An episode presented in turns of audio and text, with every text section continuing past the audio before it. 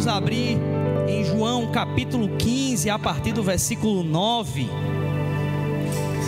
Não sei se vocês lembram aí, que na semana passada, claro que vocês lembram, né, gente? Vocês ficam vocês pegam o texto, vão para casa, aí leem o texto lá, leem o texto que vem antes, o que vem depois, assista a pregação de novo, é uma bênção, glória a Deus. Na semana passada a gente leu esse mesmo capítulo, só que do versículo 1 até o 8. Nós vamos ler agora João 15 a partir do versículo 9 até o versículo 17. Em nossa última mensagem nós falamos que Jesus é o que? A videira. Jesus é o que que a gente falou? A videira. Muito bem, gente. Que bênção. Vocês lembram, né? E eu disse também que nós somos o que? Os ramos. Ramos. Somos os ramos, exatamente. E nós vimos que o, que o intuito de Deus para a nossa vida é que a gente faça o que, gente? Dê fruto. Dê fruto, exatamente. Amém. E aí nós entendemos que a gente precisa permanecer em Cristo para que a gente frutifique, senão nossa vida não tem sentido. E aí, a partir desse versículo aqui, do versículo 9, Jesus ele vai falar sobre, vai continuar falando sobre o seu amor pelos seus discípulos, que somos nós hoje em dia, e nós vamos ver que esse amor tem um efeito na vida dos seus seguidores. A pregação de hoje fala sobre amor. E aí esse amor é manifestado por Deus sobre nossas vidas e ela tem que ser manifesta das nossas vidas para aqueles que nos cercam. Então nesse texto aqui, a gente viu já uma, uma contextualização na semana passada. É o último discurso público de Jesus, o capítulo 15. Ele está prestes a ser crucificado. E aí, em meio àquela tensão que os discípulos estavam, porque ele começa a dizer para eles que eles vão sofrer perseguições, os discípulos já estão meio temerosos ali. Aqui é o último discurso dele, só que ele também, além de falar sobre as perseguições que viriam, ele fala sobre um amor perfeito. Ele fala sobre um amor que estava além da nossa cognição, que eles só iriam entender a partir da morte da cruz. E é interessante, gente, que nesse momento em que nós estamos vivendo agora, o amor de muitos esfria. Eu tenho visto muitos relatos de, de, muitos pastores falando sobre como, como as pessoas elas simplesmente têm abandonado as igrejas. Ah, mas é o medo do Covid. Sim, mas a questão é que muita gente tem realmente abandonado a igreja, não tem ficado só em casa. Muita gente nas próprias casas tem esfriado, e isso tem, é, isso tem acontecido muito. É um momento em que o temor, devido ao amanhã, devido às questões financeiras, às questões econômicas, às questões da própria saúde, faz com que muita gente perca a fé em quem é o soberano sobre tudo e sobre todos. Então, a partir do versículo 9, nós vamos ver aqui que o amor de Deus é quem nos fortalece. Diz assim a palavra do Senhor. João 15, a partir do 9. Quem achou, diz amém. Quem não achou, diz espera ainda. Ninguém, então bora. Como o Pai me amou, assim eu os amei. Permaneçam no meu amor.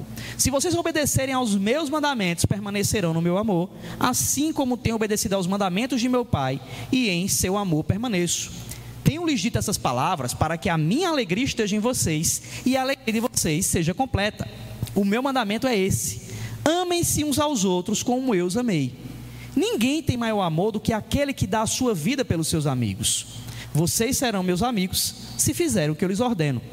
Já não os chamo servos, porque o servo não sabe o que o seu senhor faz. Em vez disso, eu os tenho chamado amigos, porque tudo o que ouvi de meu pai, eu lhes tornei conhecido.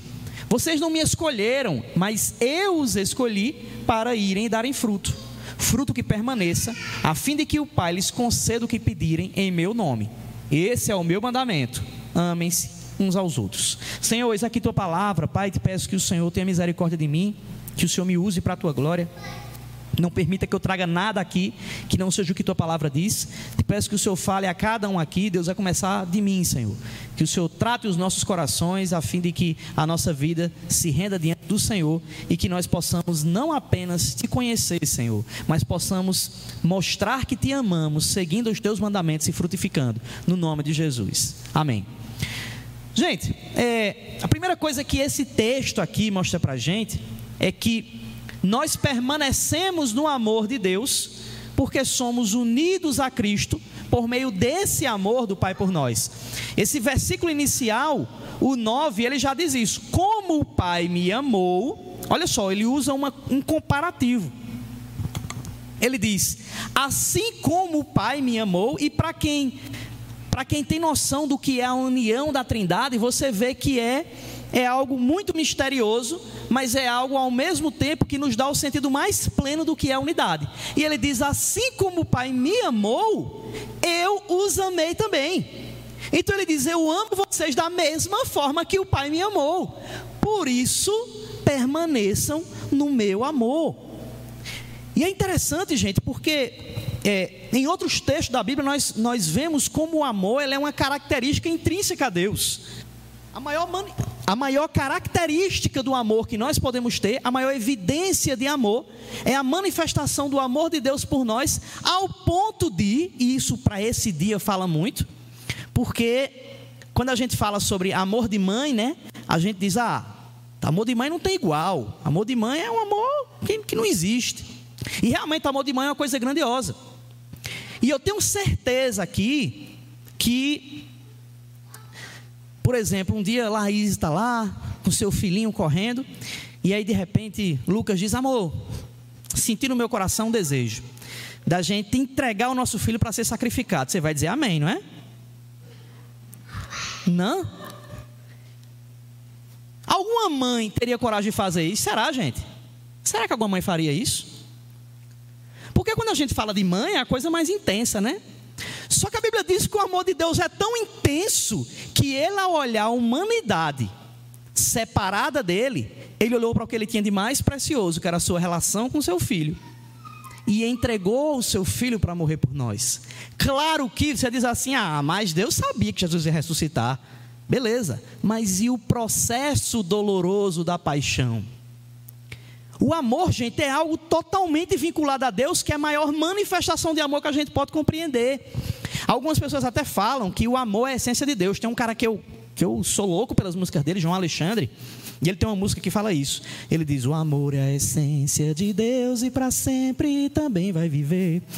Só que assim, João Alexandre, gente, é muito assim, eu nunca vi um erro teológico na música dele. O cara é espetacular em teologia. Só que essa música tem uma discordância eu tenho uma discordância teológica dessa música.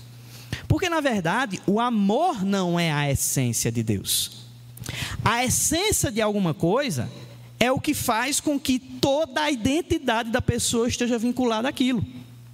E apesar de Deus ser amor, Deus também é justiça, Deus também é graça, Deus também é misericórdia e por aí vai. Só que a essência de Deus não é essa. A essência de Deus é a sua divindade. Porque se Deus fosse só amor, ele não seria justiça com aqueles que não seguem. Se Deus fosse só amor, não existiria inferno. Mas inferno existe. E Jesus fala mais sobre condenação do que sobre céu. Olha só que interessante. Então a gente tem que entender que Deus é amor, só que ao mesmo tempo, por ser divindade, por ser Deus, ele também quer contrapartida. Qual é a contrapartida de Deus? Vocês têm que me obedecer, filho. Você tem que seguir o meu mandamento. O pessoal tem construído um Deus muito, muito fofinho assim, um negocinho muito. Faça o que você quiser, meu filho. Pode fazer o que você quiser.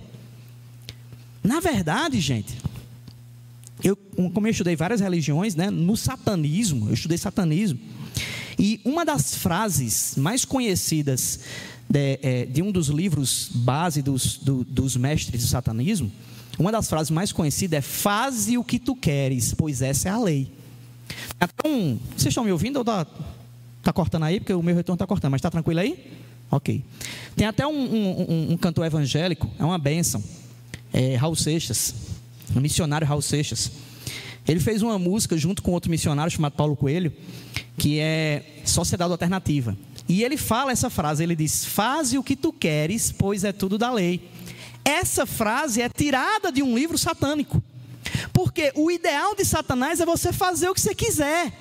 Se te faz feliz, faça. Tem até um memezinho que o pessoal usa em WhatsApp. É, se te faz feliz, vai lá, assinado Satanás. Realmente é uma frase do diabo, isso aí. Com Jesus não, gente, com Deus não. Ele diz: Eu te amo, mas você tem que responder ao meu amor.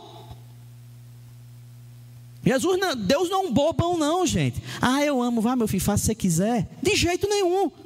Deus, por ser, por na sua essência ser Deus, ele se manifesta em amor, mas ele também quer a obediência de seus filhos, porque senão isso é graça barata, gente. Isso é cuspir no sacrifício de Cristo. E Deus exige obediência pelo que o seu filho teve que fazer para que a gente fosse unido a ele pela cruz. E é interessante que na primeira epístola, João diz assim: em 1 João 4, ele diz: Todo aquele que ama é nascido de Deus e conhece Deus. Então, uma primeira característica que eu tenho que ter como alguém que ama ao Senhor é amar aos outros. Essa é uma contrapartida que Cristo exige de nós. Meu filho, olha, o Pai te ama, eu te amo como o Pai me ama, só que você também tem que amar os outros. E, gente, amar os outros é muito difícil. É muito fácil você amar quem você gosta. Agora, amar quem você não gosta é um negócio carregado, meu filho. E o pior, o pior, assim, entre aspas, em Mateus 7,12, tem uma coisa interessante. Uma vez eu estava tendo uma aula, na época do mestrado, eu estava tendo uma aula de é, escritos sagrados chineses. Era muito chato a gente a aula. Aí você tira, escrito sagrado chinês já deve ser um negócio muito chato, era realmente. E eu lembro que o professor era um cara lá, pós-doutor em, em, em, estudos religiosos, de várias coisas e tal. E ele falando sobre Confúcio, aí um aluno lá disse, professor, eu vejo assim que Jesus meio que imita Confúcio, né? Porque as palavras de Confúcio são muito sobre amor tal. Aí ele disse assim: Não, olhe, o cristianismo tem um negócio diferente. O cara ele era, ele era ativista contra o cristianismo. A gente conversava muito. Ele disse: Não, no cristianismo tem um negócio diferente. Eu fiz: Eita, lá vem, quer ver? O cara vai criticar o cristianismo aqui agora, meu Deus do céu, aí vai ter, vai ter discussão. Aí eu fiz: É o que, professor? Diferente do cristianismo. Ele disse: Porque os líderes das religiões, em geral, as religiões, elas mandam que você, se alguém fizer algo por você, você faça da mesma forma por essa pessoa. Isso é quem lê livros das religiões, você vê que é muito isso. Se fizerem algo a ti, faça o bem a ela, tal, tal, tal, tal. E ele disse: Jesus não, Jesus ele tem uma coisa diferente, que é justamente o que está em Mateus 7,12. Ele disse: Tudo aquilo que você queira que os outros façam a você, faça primeiro a eles. O cristianismo é proativo, gente. O nosso amor, ele não é um amor que reage. O amor do cristão, ele é um amor que age. Então, se eu espero que os outros me tratem de uma forma, eu quem tenho que fazer isso primeiro. Por isso que é muito difícil ser crente de verdade, gente. Você ser cristão autêntico é muito difícil, porque exige de nós que nós sejamos o que Cristo era. E aí o coco é seco, meu amigo. Porque quando Jesus ama, quando Jesus andava amando aos outros, ele não manifestava isso por ser Deus. Ele manifestava isso para que os homens olhassem para aquilo e vivessem como homens. Porque muitas vezes a gente vê a atitude de Jesus, não, Jesus aqui ele perdoava o outro porque ele era Deus. Na dica, filho. Jesus era 100% Deus e 100% homem. Então, quando ele fazia essas coisas, ah, não, peraí, ressuscitar morto não, aí é outra coisa. Ah, Jesus ressuscitou, beleza. Ali é uma manifestação de Deus. Só que Jesus era 100% homem e 100% Deus. Então, as suas ações de amar ao próximo eram ações que são requeridas a nós que somos homens. E esse amor, gente, é característica de quem crê. A característica de quem crê não é ir para a igreja. A característica de quem crê não é ofertar ou dar o dízimo. A característica de quem crê não é ler a Bíblia. A característica de quem crê não é levantar as mãos na hora do louvor. A característica de quem crê é manifestar o amor de Cristo na sua vida pelos outros. Isso é característica de quem crê. E essa manifestação, gente, vem de formas diversas. Quem conhece a Deus é incapaz de não amar.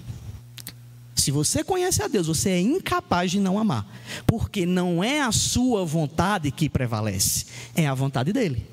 Então você não pode, incapaz, no sentido, que eu estou dizendo, é porque você não tem autorização para tal. Você não pode deixar de se esforçar para amar as pessoas. Você tem que fazer, porque ele exige isso da gente. E nós somos alcançados por esse amor, gente. É isso que é aquele versículo que todo mundo cresce na igreja decorando, né? João 3,16. O que é que diz lá? Porque Deus. Isso parece um hino nacional, né? O povo começa, ouviram de Ipiranga as margens, plá, todo mundo cantando. da própria morte, prata amada. João 3,16 é uma assim, todo mundo começa, porque Deus amou o mundo de tal maneira, então, vida eterna. Porque Deus amou o mundo de tal maneira para que todo aquele que nele crê não morra eternamente, não pereça, mas tenha vida eterna. Olha só, gente. Ele diz: Deus amou o mundo a tal ponto que deu, que entregou. Entregar é característica de amor, gente. É você dar ao outro, é você se entregar, é você se doar, é você abrir mão de sua comodidade para que o outro tenha uma manifestação de Deus na sua vida. Outro ponto desse texto aqui, não fecha a Bíblia, gente, por favor, versículo 10. Olha só, essa aqui é a parte difícil do, do texto. Essa parte eu acho que não devia ter lá, que não era para estar na Bíblia, certo? Porque ele está botando uma condição. Ele diz assim: ó, vocês me amam? Ah, Senhor, sim, nós, nos, nós amamos. Ele vai, bom, se, olha só, gente, tá? O carrego. Se vocês obedecerem aos meus mandamentos, olha só, ele diz o que vai acontecer se nós obedecermos aos mandamentos dele. Ele já coloca como condição sine qua non: eu amo a Deus necessariamente eu faço o quê? Obedeço aos seus mandamentos. Então não tem amor a Deus, gente, sem buscar seguir o que ele diz. Isso é somente religiosidade. Não é relacionamento autêntico com ele, é falsidade.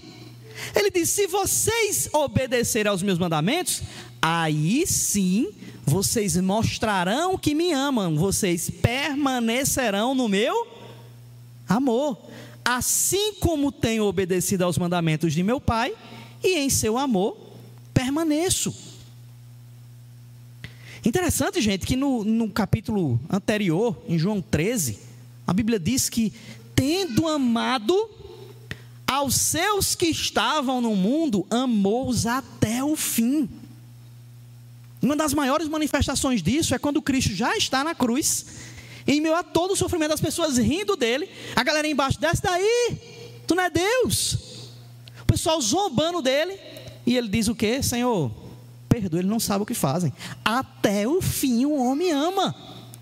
E aí, um dos os primeiro Marte da história, eu falei sobre ele há duas pregações. O primeiro Marte da história, que está em Atos capítulo 7, Estevão, é o primeiro a mostrar para a igreja o que é esse amor em meio ao apedrejamento de Estevão, ele diz: Senhor, não derrame sobre eles o peso dessa culpa. Perdoa, Senhor. Estevão estava simplesmente mostrando o que é a manifestação do amor que ele aprendeu com Cristo, gente. Isso é muito carregado, amigo, isso é difícil demais. Só que a nossa obediência a Cristo, gente, é o que evidencia o amor da gente por Ele. Eu estava uma vez aconselhando um, um, um, uma menina, eu e Sabrina, e a menina disse, ela ia noivar com um cara tal, e fez, não, a gente, é, é, o cara lá me traiu, não sei o que, tal, tal, tal, tal, e eu quero saber o que é que eu faço. Eu fiz, olha, perdoe, mas namoro é o período que você tem para avaliar o casamento. Perdoe e fuja desse cara, porque esse cara não lhe ama. Como é que eu digo amar alguém e troco essa pessoa por outra? Como é que pode isso? Como é que eu digo amar a Deus e não manifesto esse amor seguindo ao que Ele deu como referência de fidelidade a Ele? A referência da fidelidade a Deus, gente, é a Escritura. Então, se eu sou fiel ao Senhor, eu estou mostrando o que sou quando obedeço a Sua palavra. Então, se você diz amar o Senhor, você só o faz se você segue a sua palavra. Outro ponto interessante aqui, versículo 11. Nós vemos que permanecer no amor de Cristo é experimentar uma plena alegria. Olha só. Tenho-lhes dito estas palavras para que a minha alegria esteja em vocês e a alegria de vocês seja completa. É comum, gente, a gente ter uma ideia de alegria é, é, essa ideia está restrita Somente há momentos em que a gente fica feliz. É quando a gente está momentaneamente satisfeito devido a alguma circunstância que a gente está passando. A alegria do Senhor vai além disso, gente. A alegria do Senhor não é fazer você ser retardado, não. Como assim retardado? É você estar tá com um parente morrendo lá, entubado, e você ficar, não, estou feliz. Estou feliz, mas seu parente está, não, estou feliz. Não, você é retardado, você não está entendendo o que é isso, não, filho. A alegria do Senhor, gente, é algo que não é a coisa que somente que se expressa no dia a dia. A alegria do Senhor vem de uma noção interna do que é a reconciliação do céu com a terra, do santo com você que é pecador por meio de Cristo, e isso faz com que você não seja levado pelas circunstâncias. Isso é a alegria do Senhor. A alegria do Senhor não é um momento de riso, não. Não é, ah, tá tudo acabando, eu estou feliz. Não, não é isso. É algo que está no seu consciente, que começou no seu inconsciente e que se manifesta nas suas ações. É você permanecer de pé quando tudo está caindo. Você dizer, Senhor, eu estou mal, eu estou triste, eu estou arrasado. Mas é o Senhor que me dá motivação para permanecer de pé. Essa é a tua alegria em mim. A tua alegria em mim é o que faz, em meio ao choro do mundo, eu saber que eu tenho alguém que me consola. O que é que alguém que consola faz, gente? Alguém está lá desesperado, a pessoa que consola vai lá, abraça, cara, estamos junto. E você sente um alívio. A alegria do Senhor é o alívio da tua alma, é o seu refrigério. Não é que você não tenha tristezas, choros, é porque internamente você tem alívio, você tem refrigério, você tem refúgio. O problema, gente, é que o mundo, ele vive de buscar lampejos de alegria. Vive disso. É, são coisas que levam a pessoa a ter uma alegria momentânea. Eu dou muita palestra para adolescente, para gente também da área de dependência química. E é interessante que, eu falando sobre dependência química, eu estava eu, eu, eu uma vez falando lá para um pessoal, e eu dizendo sobre essas fotos que o pessoal tira quando está a galera tá, tá, tá enchendo a cara tal. Geralmente o cara tá bebendo, ele faz assim, né? Ó, pega a lata de cerveja e faz. Ou então a garrafa de uísque, né? Aí tira a foto assim. Aí você. Aí eu falando sobre isso, eu fiz, cara, por que quando tu tá com a galera, tu levanta a, a garrafa lá de Orloff assim? Aí o cara, por que? Tá. Oxi. Por que? Oxi, tá. Na Nordeste fala muito, oxi, tá. Né? Aí quando você fica sem saber o que ele faz, oxi, tá. Por que? Oxi, tá. Por que sim? Tem, tem explicação? Não, por quê? Por quê? Aí eu disse, não, porque assim, ó, eu não tomo refrigerante, eu tomava, eu não tomo por causa da minha, da minha gastrite, então eu gosto muito de suco. Quando o pessoal tá junto assim, retirar uma foto, eu não pego um copo de suco e, ei, tô com suco. Não tem muita lógica nisso. Isso é um processo inconsciente, gente. Sabe que processo inconsciente é esse? É de mostrar para a imagem o porquê de você estar feliz. Nós temos a tendência de quando alguém vai registrar uma coisa, a gente olhar para o que está à nossa volta e pegar algo que nos faz estar felizes. E isso é inconsciente. Você vai lá, sei lá, estou aqui perto de um cara que eu admiro muito. Ah, sei lá, é, é, Diogo, sou fã de Diogo. Diogo é músico profissional, não sei o que e tal. Tudo mentira, Diogo. Aí Diogo tá lá, tal, aí eu, ah, Diogo. Tá com a galera aqui, mas ele tá aqui, eu vou tirar foto com ele. Dizer, ó, esse cara aqui tá me fazendo feliz. Nós nos apegamos a coisas que essas coisas identificam onde está a nossa felicidade. E o mundo vive, gente, de materializar a sua alegria. O problema é que aquela materialização, em dado momento, já não surte o mesmo efeito. Então a pessoa ela diz: O meu foco é terminar um doutorado. E aí ela foca naquilo, ali está a minha felicidade. Ela termina e faz: Eita, e agora? Terminei. Pronto, aí ninguém nunca tinha me dito quando eu terminar aqui, o que é que eu faço agora? Tem um pós-doutorado. Aí termina o pós-doutorado e faz: Eita, terminei o pós-doutorado e. Agora. É, não me disseram quando chega nessa fase o que é que faz depois. Ah, o meu foco é ter a família. Constituir a família e faz pronto. Meu foco agora é, ah, vou trabalhar de me esgoelar para chegar no fim do dia, eu estar tá cansado, mas eu trazer dinheiro para minha casa. Para quê? Ah, para eu estava com o pessoal do trabalho, eu estava evangelizando o pessoal na hora do almoço. Aí estavam falando um bocado de coisa, aí eu disse um negócio assim, eu disse, gente, é, eu estava comendo aqui e tal, e eu sempre fico brincando com eles, o pessoal que almoça junto. Aí eu disse, gente, qual o propósito da vida de vocês? Aí eles ficaram, hã? Fiz o propósito. Vocês existem para quê? Oxi, tá. Oxi, oxi, tá. Não, o seu propósito de vida é qual? É? Oxi, tá, Saulo. Negócio. A outra fez, tá, Saulo, fica filosofando. Se não, é uma pergunta sincera. Você vive para quê? Oxi, não, porque. Não? Ninguém nunca perguntou isso, não. Não estou preparada para responder isso, não. Não, mas pensar aí, tu vive para quê? Af, aí a outra fez, não sei, não. Af, não, Saulo, vou ficar pensando nisso. Não, não quero ficar pensando nisso, não. Porque nós vivemos em um mundo que não tem propósito, gente. As pessoas vivem para morrer. Ah, eu vivo para criar meus filhos. Os filhos são criados, beleza, amém, tal. Sai de casa, ficaram adultos, foram, foram, lá trabalhar, viver sua vida. Aí você, pronto, e agora? Eu vivo para quê? Ah, eu vivo para ter uma boa velhice. Beleza, aí você se aposentou, fez uma previdência privada e tal, tem uma boa velhice. Ah, agora eu vivo para quê? A confissão de fé de, de Westminster, ela diz que o propósito daqueles que são de Cristo é viverem para glorificar a Deus e serem alegres nele. O nosso propósito de vida, gente, é fazer com que Deus seja glorificado e nisso nós tenhamos plena alegria. Senão você não vai ter sentido de vida, cara. Não adianta. Sem você viver para isso, sua vida perde o sentido. E é sobre isso aqui que Jesus fala, ele fala de uma alegria que vai além da circunstância. Porque se você viver de circunstância, você vai ser infeliz. Por isso que um cara como Paulo escreve o livro de Filipenses. O livro de Filipenses é interessante, gente, que é um livro de alguém que escreveu quando estava preso, aguardando uma resposta do imperador, se ele ia ficar vivo ou se ia ter metade das costas arrancadas pelas, pelas 89 chibatadas. Enquanto ele está aguardando a resposta, se vai ser degolado ou se vai ter as costas arrancadas, ele escreve o livro de Filipenses, que é o livro do Novo Testamento que mais fala a palavra alegrai-vos. Como é que pode? Essa pessoa depende das circunstâncias? O cara está passando pela maior tribulação que alguém pode passar.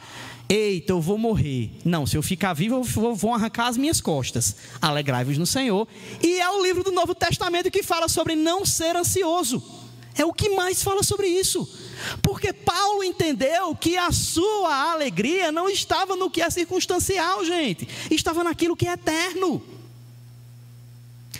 Um outro ponto interessante, versículo 13 ao 15, fala que nós permanecemos no amor de Deus e nós nos vinculamos a Cristo assim que nós conhecemos os propósitos dele para a gente. Versículo 13 ao 15 diz assim: Ninguém tem maior amor do que aquele que dá a sua vida pelos seus amigos.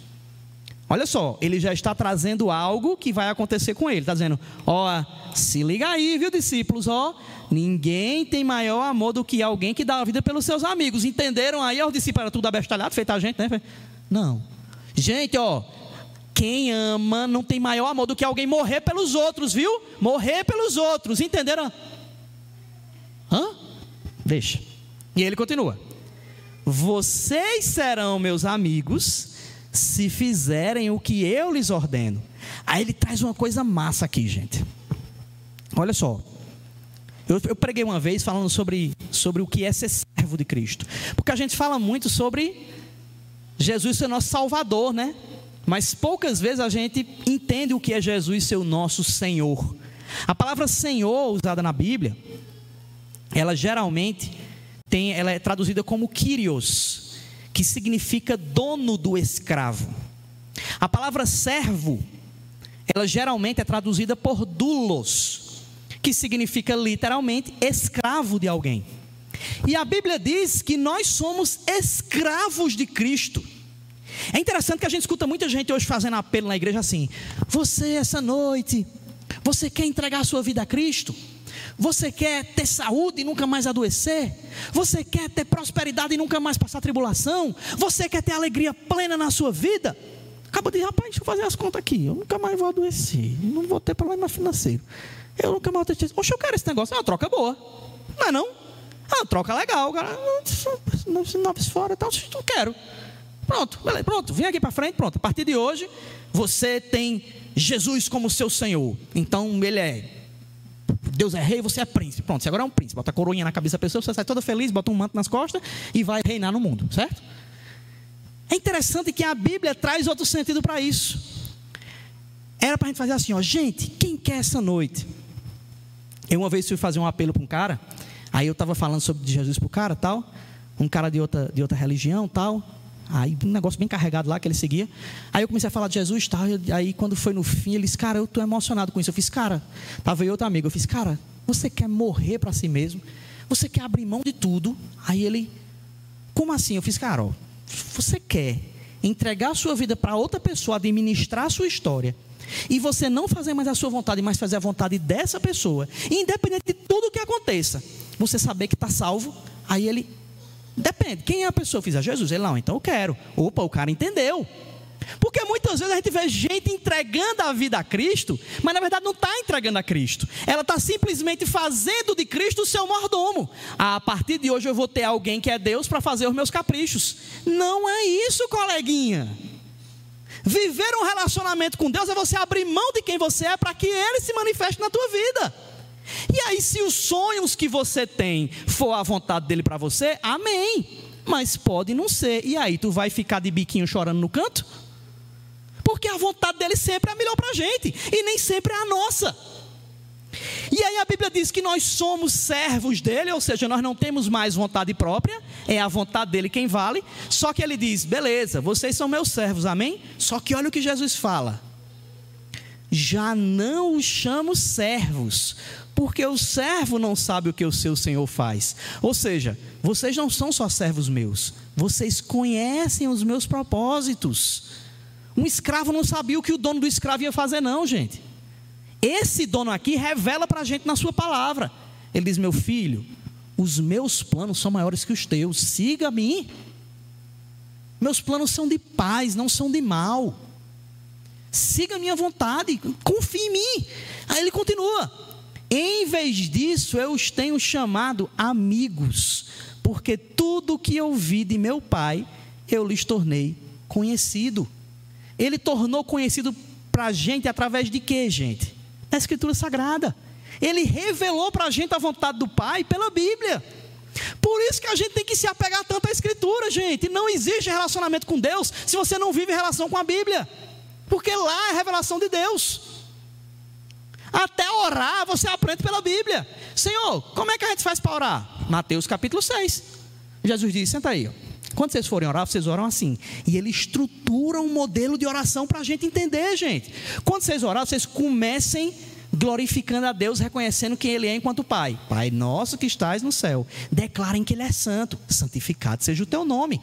E peça para que o reino dele se manifeste aqui na sua vida, como já se manifesta no céu. Venha a nós o teu reino. Diga que você não quer a sua vontade, que quer a dele. Seja feita a tua vontade, assim na terra como no céu. Peça também o seu suprimento diário a Ele. Pão nosso de cada dia nos dai hoje. Mas faça outra coisa. Reconheça os seus pecados diante dele e peça perdão. Perdoai os nossos pecados, mas também perdoe aos outros, assim como nós perdoamos quem se tem ofendido. Mas peça a Deus também, fosse para você não cair em tentação, mas livrai-nos do mal. E finalize reconhecendo o reino dele. Pois teu é o reino, o poder, a honra e a glória para todo sempre. Amém. O cara vai falar, eita rapaz, Jesus ele diz até como orar na Escritura. Eu tenho que me apegar à Bíblia, senão nem orar eu vou saber como fazer, gente. Aqui é o nosso manual, filho. Não tem como amar a Deus sem seguir o seu mandamento apresentado na Escritura Sagrada. E aí você se aproveita desse fato. E é interessante que muitas vezes a gente confunde o que é amor, viu, gente?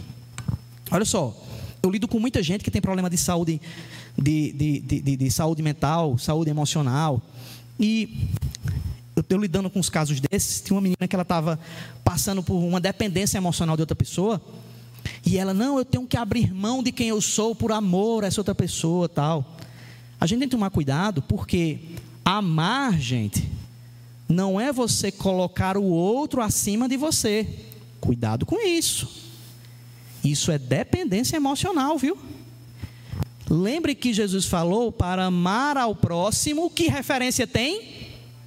Como a si mesmo. Então não existe amar o outro você se sacrificando, não, filho. O amor que fez isso foi o amor de Cristo por nós.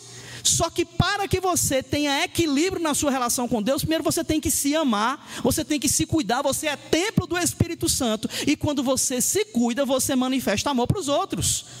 Então, cuide de você, cuide de sua relação com Deus, para que você se fortaleça para amar os outros. E aí, por fim, a gente entende o que é esse amor de amigo de Deus por nós. Você se beneficia disso de, rapaz, eu sou amigo de Deus. Eu sou amigo de Jesus. Você se considera amigo de Deus? Porque se você viver uma relação com Ele, você é amigo dele, você vai apresentar os sinais de sua amizade com Deus.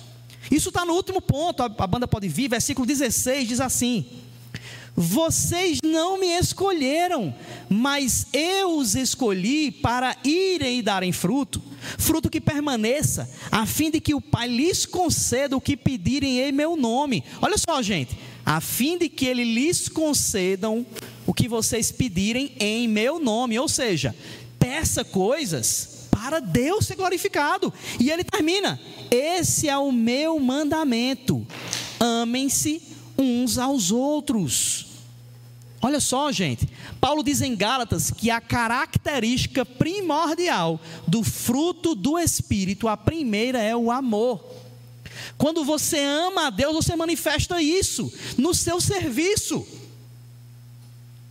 Você só serve no reino porque você ama a Deus, gente. Se você serve para ser visto, isso não é sinal de amor a Deus.